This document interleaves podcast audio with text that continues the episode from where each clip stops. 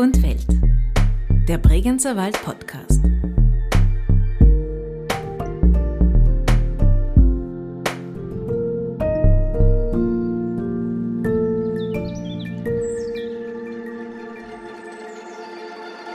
Wir befinden uns nicht in einem Wandel seit einigen Jahren, sondern wir sind der Wandel. Und Handwerk ist per se, hoffe, neben der Tradition auch immer neugierig und somit wird Handwerk immer wieder aufblühen. Herzlich willkommen zu einer weiteren Folge von Wald und Welt, dem Bregenzer Wald Podcast. Kommt man in den Bregenzer Wald und schaut sich um, ist nicht zu übersehen, hier wird Bau- und Handwerkskultur großgeschrieben.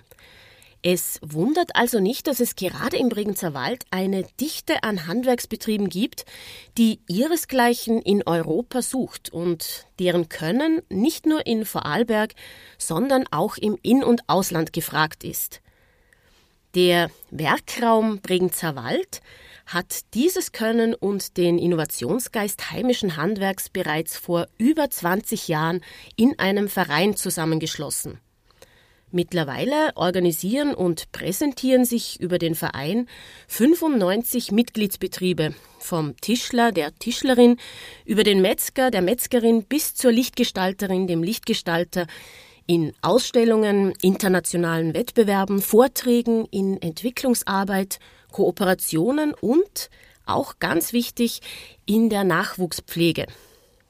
Wie der Werkraum Bregenzer Wald das macht, vor welchen Aufgaben er dabei steht und wie Zusammenarbeit auf Augenhöhe funktioniert, Darüber hat Zita Bereuter mit Obmann Martin Bereuter und Schriftführerin Gabi Fetz im imposanten Werkraumhaus in Andelsbuch gesprochen. Ja, wir sitzen hier in einem Haus in Andelsbuch, das umgehend von außen auffällt. Es ist ein gläserner Kubus mit schwarzem Dach. Es ist der Werkraum Bringzer Wald. Und diese Blackbox, nenne ich es jetzt, die öffnen wir jetzt und bei mir sind zwei aus dem Werkraumverein, aus dem Vorstand, nämlich Gabi Fetz, die Schriftführerin und Martin Bereuter, der Obmann des Werkraumvereins. Servus. Hallo. Hallo. Lass uns doch erstmal so die Basics klären. Warum gibt es den Werkraumverein? Der Werkraum wurde 1999 gegründet mit dem Ziel, das Aktionsfeld, den Stellenwert des Handwerks in der Region zu stärken, sichtbar zu machen, äh, den Nachwuchs zu fördern und wirklich auch die Wirtschaftskraft, die im Handwerk äh, steckt, zur Geltung kommen zu lassen. Es war eine Zeit, die äh, ganz stark auf Arbeitskräfteabwanderung ins Rheintal geprägt war, auch ein wirtschaftlicher Wandel, von der Abwanderung, Industrialisierung. Ähm, und das war der Grund, warum der Werkraum gegründet wurde. Mhm. Und warum unterscheidet man da so genau zwischen Werkraum und Werkraumverein? Oder gibt es da einen großen Unterschied? Eigentlich nicht. In Summe sind es immer die Mitglieder, die uns und die gesamte Institution mit Verein und Haus ausmachen. Ich finde es auch schön, wie du gerade im Intro gesagt hast, und mir gefällt es persönlich sehr gut, das Haus wird von jedem als Werkraum bezeichnet und eigentlich heißt es ja wirklich Werkraumhaus und der Verein ist der Werkraum Bregenzer Wald.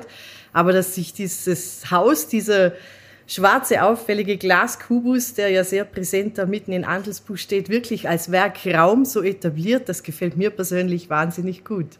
Oh Gott, es wird jetzt mit dem Wording schwierig, ich merke schon.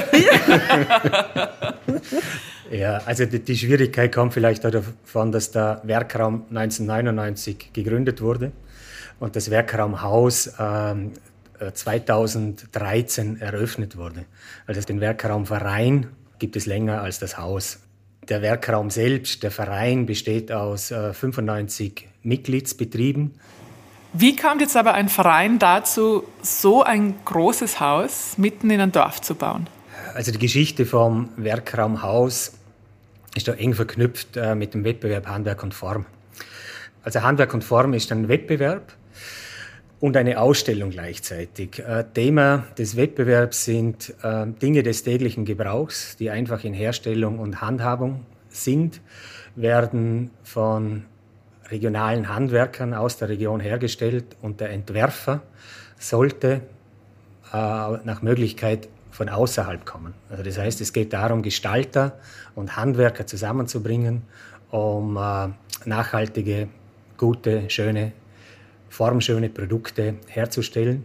Und die werden hergestellt, einer Jury äh, übergeben. Die Jury ist wiederum von außen, außerhalb des Bregenzer Wald und innerhalb, also das heißt auch mit internationalen Juroren besetzt.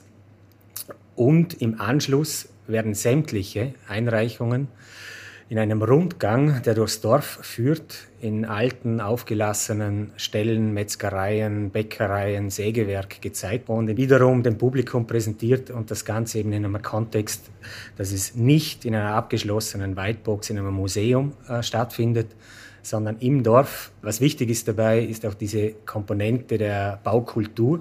Das heißt, die Ausstellungsorte sind traditionelle Ställe, Bauwerke, die teilweise nicht mehr gebraucht werden und es wird das Neue dem Bestehenden gegenübergestellt. Mhm. Und das gab es 1991 das erste Mal? Das war das erste Mal äh, zum Anlass äh, eines 200-jährigen Bestehens des äh, lokalen Handwerker- und Gewerbevereins. Der Erfolg, was Publikumszuspruch angeht, war sehr groß. Der Aufwand, der notwendig war, äh, war auch extrem groß. Noch größer? Noch größer. äh, so dass es für einen ehrenamtlichen Verein dann eigentlich schwer war, diesen Wettbewerb zu wiederholen. Und 1999 äh, wurde dann der Werkraum gegründet, auch mit der Absicht, eine professionelle Struktur aufzubauen. Und genau dieses Format äh, wurde seither im Dreijahresrhythmus äh, mit dem Handwerkerverein Handelsbuch zusammen organisiert und veranstaltet. Äh, was immer besonders war, ist das Professorium, das man gebaut hat. Also wir hatten auf der einen Seite den Wettbewerb mit dem Rundgang durchs Dorf und für die Preisverleihung und den äh, geselligen Teil hatte man professorische Häuser gebaut. Äh, nachdem der Großteil der Mitglieder aus dem Bauhandwerk äh, kommt, hatte man natürlich auch gewisse Ressourcen und Möglichkeiten, ein Haus zu bauen. Man wollte kein Zelt aufbauen wie ein, ein Bierfest, und hat gesagt, man baut sich das eigene Haus. Und diese Professorien haben natürlich dann auch relativ schnell mal den Wunsch äh, entwickeln lassen, dass man eine permanente Ausstellungsmöglichkeit, Präsenz in der Region hat. Und 2012 war dann der Rohbau des Werkraumhauses das letzte Professorium, das Handwerk und Form hatte.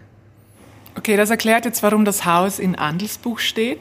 Das erklärt aber noch lange nicht, warum es so ein auffälliges Haus ist. Das ja auch nicht irgendwer geplant hat, sondern Peter Zumthor, der Architekt. Genau, das Gebäude hat keine klassischen Vorbilder, was die Nutzung angeht. Es war das Thema von einer äh, permanenten Ausstellung, es war eine, eine Geschäftsstelle mit äh, einem Treffpunkt, Café, Bibliothek und so weiter. Und äh, somit hat man mal ein Raumprogramm entwickelt und sich dann entschlossen, äh, mit Peter Zumthor zu bauen, weil man auch kein direktes Vorbild dazu hatte. Also wir wollten kein Museum, wir wollten kein Möbelhaus, wir wollten kein Vereinshaus, sondern äh, wir wollten etwas, äh, das vielleicht dazwischen liegt, aber eigenständig ist. Und Peter Zumthor war zu der Zeit schon mal in der Jury für Handwerk und Form. Viele Handwerker kannten ihn vom Bau des Kunsthauses in Bregenz. Und wir hatten oder haben den Eindruck und wissen, dass er unabhängig von Raumprogrammen äh, Gebäude entwickeln kann, die wie neue Wege beschreiten und das auch in Kooperation mit Handwerkern, weil er selber ein Handwerker ist. Und somit ist dieses Gebäude eigentlich entstanden als Schaufenster als eine Markthalle, also ein großes Dach, unter dem man sich äh, versammelt, gleichzeitig auch eine Bühne. Das Ganze ist ja schwarz gehalten, damit die Möbel und die Objekte wirken eben wie auf einer dunklen Bühne. Äh, das ist mehr oder weniger so die, die ganze Geschichte. Unser Obmann erklärt das jetzt natürlich äh, absolut chronologisch richtig und, und meiner Meinung nach sehr sachlich. Ich möchte das jetzt kurz nützen, um vielleicht die emotionale Komponente hier noch hinzuzubringen, weil das ja schon für einen Verein eine Riesenangelegenheit ist. Wie eigentlich die Zusammenarbeit mit Peter Zumthor funktioniert hat und zu, überhaupt zustande kam, das war schon eine gewaltige Leistung. Und äh, ja, ich will jetzt da nicht, das nicht zu romantisch darstellen, aber ich denke mir schon immer wieder, wenn ich ins Haus hineingehe, äh, also Respekt, wie das äh, gegangen ist, auch dass man von der Gemeinde das Vertrauen bekommen hat, diesen prominenten Bauplatz bekommen hat und äh, wie viele Leute da einfach zusammen an einem Strich gezogen haben, dass das möglich war, finde ich sehr beeindruckend. Und das darf man überhaupt nicht vergessen und finde ich eigentlich das Faszinierendste. Das Haus wurde komplett von den Mitgliedern erbaut. Wie lange wurde daran gebaut? Meines Wissens nicht ganz zwei Jahre. Stimmt zwei Jahre war es in etwa, ja. Also es wurden die Entwurfsmodelle, die Peter Zumthor fertigt, äh, auch der Öffentlichkeit vorgestellt. Erste Phase, dann aber auch die Überarbeitung mit dem jetzigen Entwurf. Und grob gesagt, also 2007, 2008 bis 2013 ging der ganze Prozess und die Dynamik, die Gabi auch beschrieben hat. Gabi, du hast es ein bisschen schon beschrieben, wenn man drin ist, dass, dass du dann so ein besonderes Gefühl hast oder ein respektvolles Gefühl. Ähm, wie fühlt sich denn dieses Haus als architektonischer Raum auch an? Also wie, wie hat sich das Haus entwickelt auch? Was mir immer wieder sehr gut gefällt, ist äh, die Wandelbarkeit, obwohl wir eigentlich so gut wie keine Wände und Türen haben. Also die Atmosphäre im Haus kann verändert werden, aber schon alleine die Grundatmosphäre. Also ich hatte einmal das Vergnügen drin zu stehen, als es komplett leer war. Also während einem Ausstellungsab- und Wiederaufbau. Also es ist schon ein sehr spezieller Raum und äh, durch die ganze Größe und eigentlich die, die klaren und geraden Kanten würde man denken, dass es eventuell halt, aber es ist auch die, der Klang im Raum, einfach die Gesamtatmosphäre äußerst besonders und ich finde das schon immer wieder toll, wie es verändert werden kann, wie es genützt werden kann. Ich bin auch ganz ehrlich, es stellt uns immer wieder dieses Haus vor Herausforderungen gerade eben, wenn ich wieder, wenn ich wieder auf das zurückkomme, die Gastronomie und Ausstellungen und Shop, alles und Büro äh, von unserem Team im Haus, alles unter ein Dach zu bringen, ohne die vielen verschiedenen Räume. Es ist ja eigentlich alles ein großer Raum. Es ist immer wieder spannend zu sehen, wenn eine neue Ausstellung kommt oder auch äh, Veranstaltungen sind, wie man wieder ganz andere Stimmungen im Haus schaffen kann. Was ich äh, ganz am Anfang, da waren wir vom Betrieb von der Metzgerei aus noch gar nicht Mitglied, was mich immer gewundert hat, wenn ich außen am Haus vorbeiging, aber mittlerweile gefällt es mir sehr gut. Warum mache ich bei einem Haus, in dem man äh, Leute reinbringen sollte, die Eintritt bezahlen für eine Ausstellung, komplette Glasfenster, wo man eigentlich so viel von außen sieht, aber dieser Aspekt des, des Schaufensters, des Schauraums hineinblicken zu können und somit Neugierde zu wecken für das, was wirklich alles dahinter steckt, das hat eigentlich schon Sinn und hat sich mir mittlerweile auch erschlossen. Also es ist ein Hineinschauen und auch Hinausschauen in dem Fall möglich. Mhm. Ganz genau. Also für mich persönlich ist faszinierend diese äh, Gleichzeitigkeit von öffentlich und äh, im Raum gefasst sein. Mir hat das immer gewundert, äh, dass man sich, obwohl man in der Glasvitrine steht, man weiß, man ist in einem Raum, man ist aber gleichzeitig öffentlich und ich persönlich äh, empfinde es jetzt vielleicht als Architekt äh, natürlich als eine sehr schöne Übersetzung von Raum für einen Verein. Also wir sind ein öffentlicher Verein, wir haben eine gewisse Transparenz ich glaube, das ist das Einzigartige, ist wirklich, dass alles gleichzeitig passiert. Gabi hat schon die Herausforderungen angesprochen. Äh, aber das äh, macht auch bestimmte Arbeitsweisen, zum Beispiel im Aufbau einer Ausstellung, das ist unglaublich schnell wirklich immer bei den, den, Personen. Man ist gleichzeitig im Café, wenn man was trinken will, hat aber gleichzeitig den Besucherservice bei der Hand, um etwas zu fragen.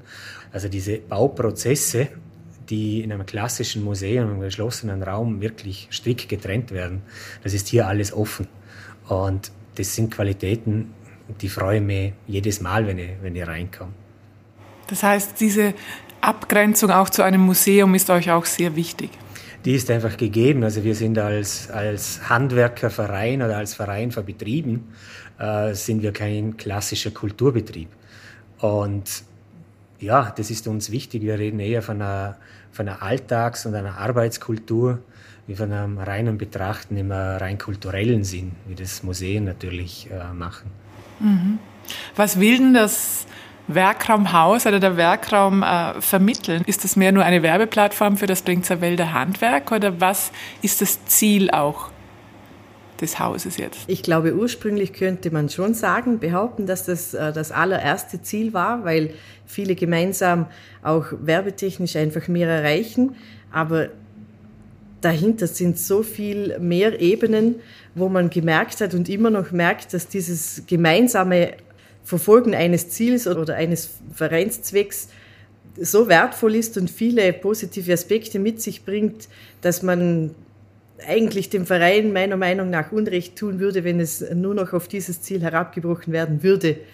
Also das gemeinsame zur Schaustellen des Handwerks in, den, in allen verschiedenen Facetten, Branchen, die unsere Mitglieder in den Verein bringen, finde ich schon durchaus, also unglaublich spannend.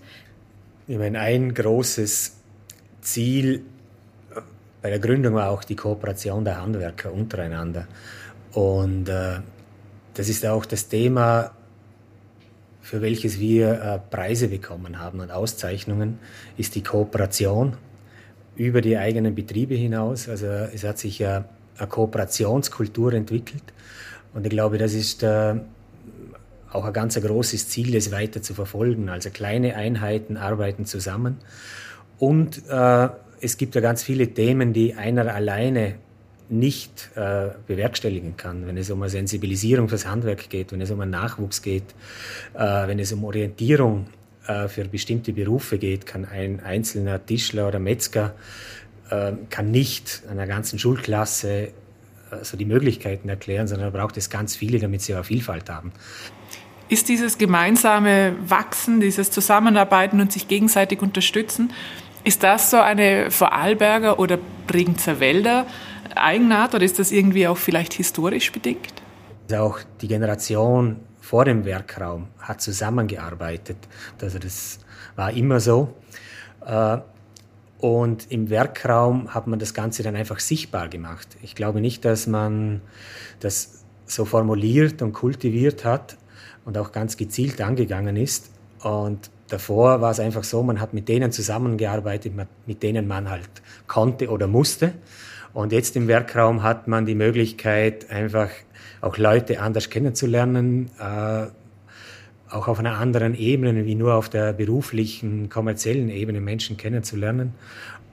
Man kommt Aber durch den Verein auch zu, äh, zu Leuten, zu neuen Leuten und neuen Betrieben, mit denen man einfach so im normalen Arbeitsalltag oder vielleicht sogar auch im privaten nie irgendwie in Kontakt gekommen wäre. Wir haben als Metzgerei bei der vorletzten Ausstellung mit einem Kunstschmied zusammengearbeitet. Aber mit einem Kunstschmied kommen wir jetzt äh, eher 365 Tage im Jahr nicht zusammen, aber eben mit dem Verein, mit dem immer wieder Aufeinandertreffen, sich kennenlernen, ergeben sich ganz neue Bekanntschaften und Zusammenarbeiten.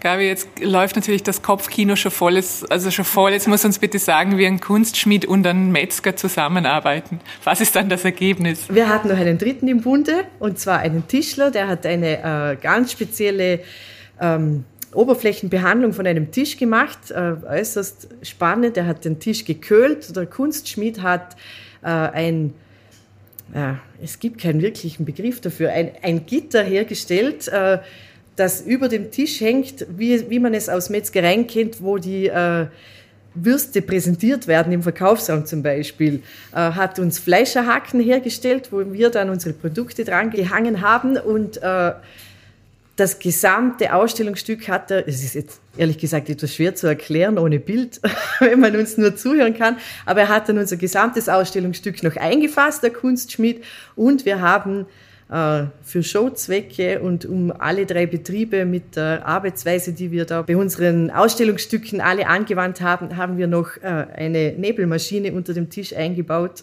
Also äh, das hat uns dann verbunden, die gekühlte Tischplattenoberfläche vom Tischler, die ähm, Stahlarbeiten mit Schwarzstahl, wo auch sehr viel Hitze und Rauch entsteht und die geräucherten Produkte von uns aus der Metzgerei. Und es war eigentlich ziemlich lässige Sache, mhm. oder Martin? eine super schöne Sache. Es war ein bisschen wie eine Selchkammer, so kann man sich es vielleicht auch eher als, vorstellen. Als, ja, als großen Überbegriff, genau. Jetzt steht dieses Haus sehr prominent in Andelsbuch. Jede und jeder im Bregenzer Wald ist vermutlich schon mal dran vorbeigegangen oder auch schon drinnen gewesen. Inwieweit hat das auch ein bisschen vielleicht das Handwerk geprägt im Bregenzer Wald? Seht ihr da einen Zusammenhang? Also hat das auch Einfluss, wie das Design sich vielleicht, das Handwerk oder das Design sich verändert haben? Äh, also das Haus ist ja noch nicht so alt. Also wir feiern das Jahr das zehnjährige Jubiläum. Ich glaube, gerade was die Gestaltungsaffinität der Handwerker, einmal zum Teil der Handwerker angeht, ist das mehr verbunden mit Handwerk und Form. Der Werkraum hat in seinen Statuten eigentlich kein Kriterium äh, der Mitgliedschaft, was die Qualität angeht, sondern Handwerk und Form ist unser Qualitätsinstrument. Also durch den Wettbewerb wird die gute Gestaltung und die handwerkliche Ausführung äh, bewertet und diskutiert. Es ist vor allem es ist dieser Diskurs darüber. Und ich glaube, dass man mit dem Diskurs mehr erreicht, wie äh, dass ich sage, ich habe eine einheitliche Gestaltung. Mhm. Gabi, du lebst auch in Andelsbuch. Was ist denn der Vorteil oder was sind vielleicht auch die Schwierigkeiten, wenn so eine Institution in einem Dorf steht? Also es ist äh, für den Verein schon auch eine große Aufgabe, das immer äh, zu bespielen mit äh, interessanten Sachen. Wir haben viele Gäste in Andelsbuch zum Glück, äh, die als touristisches Angebot den Werkraum besuchen und dort durchaus mit Ansprüchen herkommen. Zu Recht natürlich. Also ich glaube, wir können sehr stolz auf das Programm sein, das seit der Eröffnung des Hauses schon stattgefunden hat, im Werkraumhaus und äh, rundherum. Aber es ist natürlich auch, dass äh, alles andere wäre einfach nicht wahr, eine sehr große Herausforderung, das zu halten. Und da sind wir nach wie vor auf unsere tollen Mitglieder angewiesen, auf sehr viel Ehrenamt, was sich sicherlich auch äh, die letzten Jahre verändert hat und verändern wird. Aber wir sind ein tolles Team im Haus, ums Haus herum. Ähm, jetzt generell hat das Handwerk in den letzten Jahren ist eher zum Teil ausgestorben, wenn man in andere Regionen, ländliche Regionen auch schaut. Warum ist das im Bregenzer Wald nicht so? Also ich glaube, dass das Handwerk bei uns wirklich einen dermaßen tollen Ruf hat, aber das äh, nicht durch irgendwelche Glücksfälle oder vielleicht jetzt nur wegen unserem Verein, aber also die Qualität, die gerade im Bregenzer Wald im Handwerk äh, herrscht und, und einfach Standard ist, also das wage ich zu behaupten, dass das seinesgleichen sucht und gute Arbeit wird belohnt. Und ich denke schon, dass ähm, der Verein hier sicherlich seines dazu beigetragen hat man bekommt durch diese Mitgliedschaft noch einmal ganz einen anderen Blick auf die eigene Arbeit, weil sehr viele unserer Mitgliedsbetriebe, aber auch anderer Handwerker, die noch nicht Mitglied im Werkraum sind, für die ist ihr tägliches Tun die Arbeit, das Handwerk, das sie betreiben im Alltag, um Geld zu verdienen, äh, das ist normal. Und durch die äh, Mitgliedschaft im Werkraum war es zumindest bei uns so, dass wir schon noch einmal ein bisschen eine äh, breitere Brust bekommen haben und, und wieder ein bisschen, ein bisschen stolzer waren auf das, was wir äh, eigentlich machen, was schon sehr viele Jahre genau so gemacht wird, dass wir sehr gut so beherrschen, dass wir aber auch immer wieder offen sind für neue Sachen. Also für euch war es eine Art Ansporn, Absolut. weiterzumachen und aber auch eine Art Bestätigung. Bestätigung, genau. Mhm. Also einfach stolz sein auf das, was wir hier alles leisten können und, und, und imstande sind zu machen, das wirklich international Anklang findet? Ich glaube, ganz wesentlich ist natürlich auch die, die Verknüpfung mit der Architektur. Äh, die Vorarlberger Entwicklung in der Architektur ist auch stark verknüpft mit dem Handwerk die Kooperationsfähigkeit, dass man im ländlichen Raum, in dem eigentlich äh, Architektur noch nicht so lange im klassischen Sinn zu Hause ist, äh, geschafft hat, dass Architekten, die zum Teil aus Wien und von ihren Studienorten zurück nach Vorarlberg kommen, äh, zusammen mit Handwerkern ihre, ihre Bauten realisieren. Das heißt, da ist eine Kooperation entstanden, die natürlich international anerkannt ist und ausreichend auch dokumentiert ist. Und ich glaube, der Schlüssel war die Kooperationsfähigkeit der Handwerker auch, plus äh, auch die sehr föderale Kultur, also dass Vorarlberg keine großen Städte hat, äh, jedes, jeder Bürgermeister ein öffentliches Bauwerk baut, äh, auch jedem dann wieder wichtig ist, dass die regionalen Handwerker und die regionale Wertschöpfung äh, gesichert wird. Das sind alles Themen, in, bei dem das Handwerk unglaublich punktet. Und da sind wir dann wahrscheinlich beim Punkt, äh, wo geht's in Zukunft hin? Also diese ganze Entwicklung, dass wir schöne Häuser haben, die brauchen aber genau gleich viel Platz wie eben weniger schöne Häuser. Und wie gehen wir wirklich jetzt mit so einer Verdichtung um? Also das glaube, da wird die Kooperation und auch neue Wege, äh, die das Handwerk dann auch aufzeigen kann, werden da sicher hilfreich sein. Also ich glaube, dass es die Kooperation mit Architektur ist, die da ganz äh, starken Impuls gegeben hat für das Bauhandwerk. Ja. Lebensmittelhandwerk, ich glaube, da stehen Diskussionen und Entwicklungen stehen an, sind im Gang. Und ich glaube, das ist schon das sehr Schöne am Werkraum, dass wir nicht nur für eine Sparte stehen, sondern auch offen sind eben für andere Wege. Warum ist nicht automatisch jeder Handwerksbetrieb Mitglied? Also wir, wir sind ein Verein, der beruht auf Freiwilligkeit und äh, sonst wären wir die Kammer. Also es gibt keine Pflichtmitgliedschaft. Aber es gibt eine, man muss einen finanziellen Beitrag leisten. Selbstverständlich, genau, ja. Ein Mitgliedsbeitrag. Hm. Ich weiß nicht, ob für manche Leute die Hemmschwelle noch ein bisschen zu hoch ist, vielleicht durch diese, äh, durch dieses doch sehr präsente Haus. Ich weiß es nicht. Vielleicht äh, schreckt ein hoher Standard oder eine tolle Qualität, die immer nach außen gezeigt wird, ein paar ab. Aber also ich kann nur von uns sprechen. Der Gegenteil, das Gegenteil ist der Fall. Man wird angespornt, man wird, äh, äh, man, man kommt zu tollen Gesprächen, man reflektiert die eigene Arbeit wieder anders oder neu, kommt zu neuen Ideen. Und es sind ja die Motivationen ganz unterschiedliche. Warum bin ich beim Werkraum mit dabei? Also für mich als Tischler und Gestalter dem die Gestaltung wichtig ist, äh, ist es selbstverständlich, dass ich hier mit dabei bin. Für einen Installateur, Installationsbetrieb, der eigentlich Funktionen, das heißt Wärme, Kälte und so weiter, äh, regional vertreibt, ist die Gestaltung wesentlich weniger wichtig. Äh, was uns alle verbindet, ist die Frage des Nachwuchs. Und das ist natürlich auch eine Aktivität, die würde man jetzt beim Haus, wenn man es so sieht, nicht als erstes sehen. Also das ist äh, auch der Standort und der Ort, an dem die Werkraumschule äh, gegründet und betrieben wird. Und äh, das ist dann so ein Anknüpfungspunkt, der für die Region wiederum extrem wichtig ist. Und über die Schule sind zum Beispiel auch andere Betriebe mit ins Boot gekommen. Und das Ziel ist natürlich, die Mitgliedschaft zu erweitern. Gleichzeitig äh, ist es auch ein bestimmter oder doch ein klar definierter Aufwand, den man zu betreiben hat. Mhm. Ähm, würde abschließend noch gerne ein bisschen einen Blick nach vor richten diese, wenn wir von der Blütezeit des Handwerks im Bregenzer Wald sprechen, war die schon? Ist die jetzt? Kommt die erst? Wie seht ihr das? Mittendrin. äh, also ich tue mir da grundsätzlich schwer. Ich glaube, dass solche Blüten, man tendiert dazu, die Vergangenheit ein bisschen, äh, wie soll ich sagen, schön zu reden. Ich glaube, dass es ein, ein permanenter Prozess sein wird, und da bin ich auch guter Dinge. Es kommen jetzt auch wieder neue Mitglieder in den Werkraum.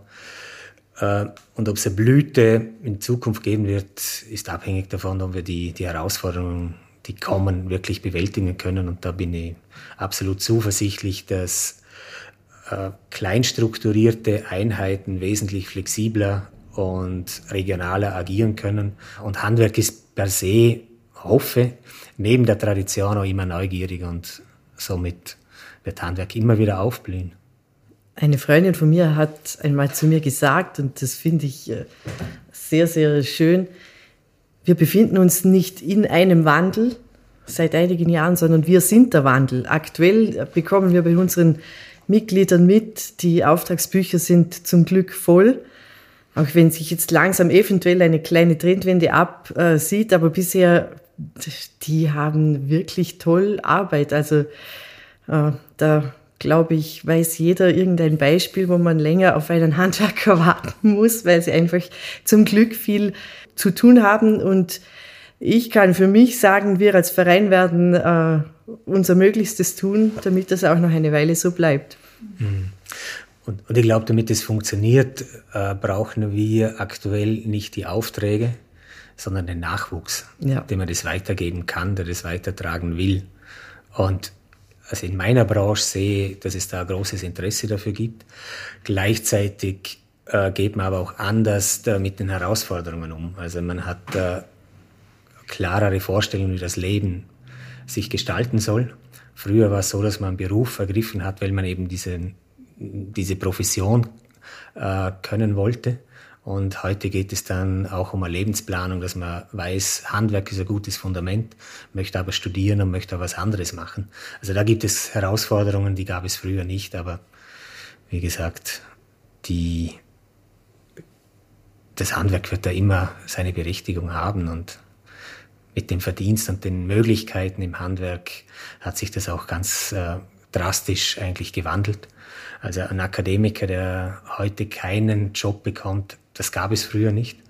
Heutzutage hat jeder Handwerker problemlos äh, die Möglichkeit, einen Betrieb, einen Ort zu finden, an dem er arbeiten kann.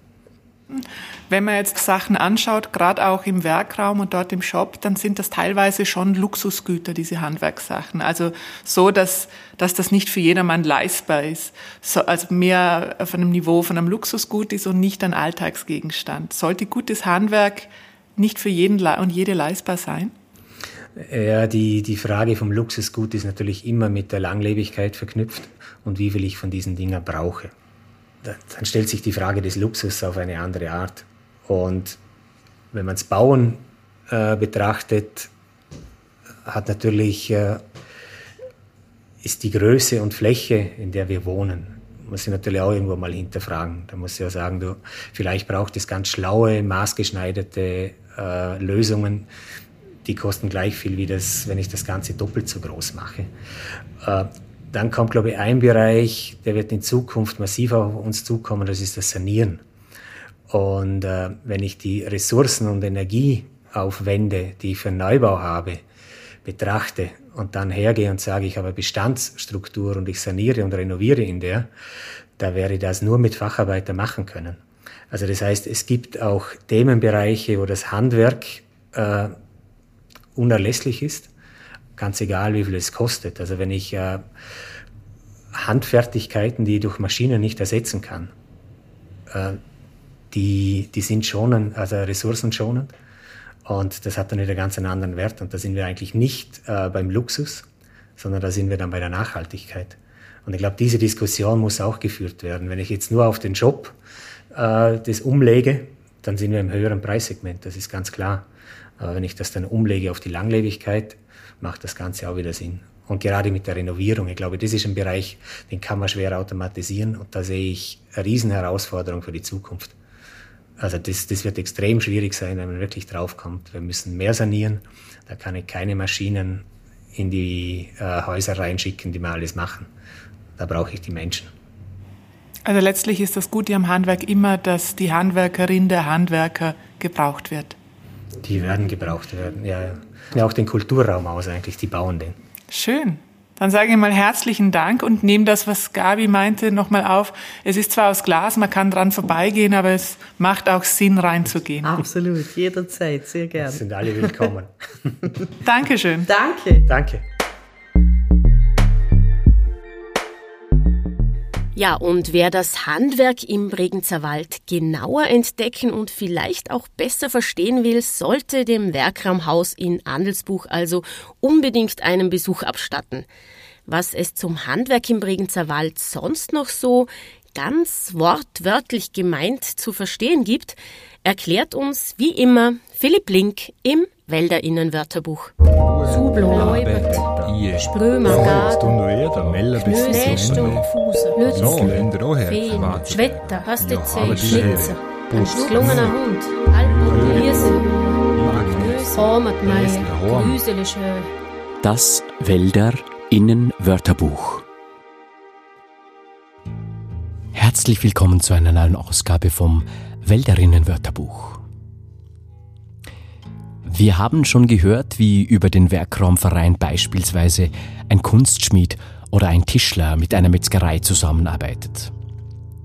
Dass es da aber gerade zwischen verschiedenen Handwerksbetrieben und Metzgereien schon eine viel längere Tradition der, nennen wir es mal, Zusammenarbeit gibt, wird Ihnen jeder Handwerker und jede Handwerkerin im Bregenzer Wald bestätigen. Denn wer viel arbeitet, also viel schaffet, muss auch viele Kalorien zu sich nehmen, das ist ganz klar. Und diese Kalorienzufuhr ist bei Handwerkerinnen relativ klar getaktet und das schlägt sich natürlich auch in der Sprache nieder. So heißt das Frühstück ganz einfach Zmorgeerse das Morgenessen und findet so zwischen 6 und 7 Uhr vor der Arbeit statt. Traditionell und vielen Haushalten bis heute besteht das Zmorgeerse aus einem Kaffee und einem Rebel bzw. Stopfar, also einem speziellen Vorarlberger Grießschmarren. Oder ganz einfach einem Marmeladebrot mit Käse. Etwas später gibt es dann den Znünar, der, wie das Wort schon sagt, so gegen 9 Uhr am Vormittag, also um Nünne, eingenommen wird. Vorzugsweise wird dabei von vielen Handwerkerinnen eine Metzgerei aufgesucht, um einen Leberkässemmel zu essen. Und ja, Sie haben schon richtig gehört, dieses spezielle österreichische Brötchen heißt hier im Bregenzer Wald der Semmel und nicht die Semmel. Und um es noch etwas komplizierter zu machen, wird statt einem Semmel im Bregenzer Wald meistens ein Schild für den Leberkässemmel verwendet. Ein Schild ist ein vierteiliges, sehr knuspriges Weizenbrot, das durch Abreißen in vier Teile geteilt werden kann und dann etwas größer und somit auch nahrhafter als ein Semmel ist. Wirklich sehr zu empfehlen. Etwa drei Stunden nach dem Znüna gibt es dann endlich das Zmitagessen, das pünktlich um 12 Uhr eingenommen wird und aus einer warmen Mahlzeit besteht. Am späten Nachmittag gibt es dann Afersper, also eine kalte Zwischenmahlzeit, im Hinterbregenzer Wald auch Brand genannt. Ursprünglich ist auch Afersper zeitlich genau festgelegt. So kommt der Begriff Versper vom Vesperbrot das vor 18 Uhr eingenommen wurde, also vor der Vesper, dem Abendgebet der Kirche.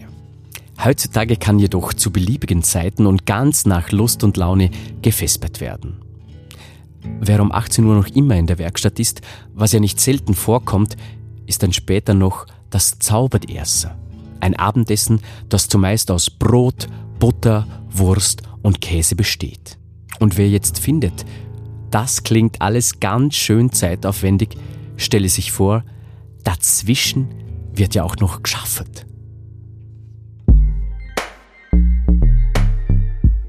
Das war die Episode Werkraum Bregenzer Wald. Gesprochen haben Martin Bereuter, Zita Bereuter, Michaela Bilgeri, Gabi Fetz und Philipp Link. Sounddesign Richard Eigner. Wald und Welt, der Bregenzer Wald Podcast, ist auf Initiative von Bregenzer Waldtourismus in Vorarlberg, dem westlichsten Bundesland Österreichs, entstanden. Redaktion, Produktion und Gestaltung Friendship is. Weitere Informationen und alle anderen Episoden finden Sie online unter bregenzerwald.at slash podcast. Ich sage vielen Dank fürs Zuhören und ganz egal wie spät es gerade bei Ihnen ist, Mahlzeit oder besser gesagt an Gurte und bis bald im Bregenzer Wald.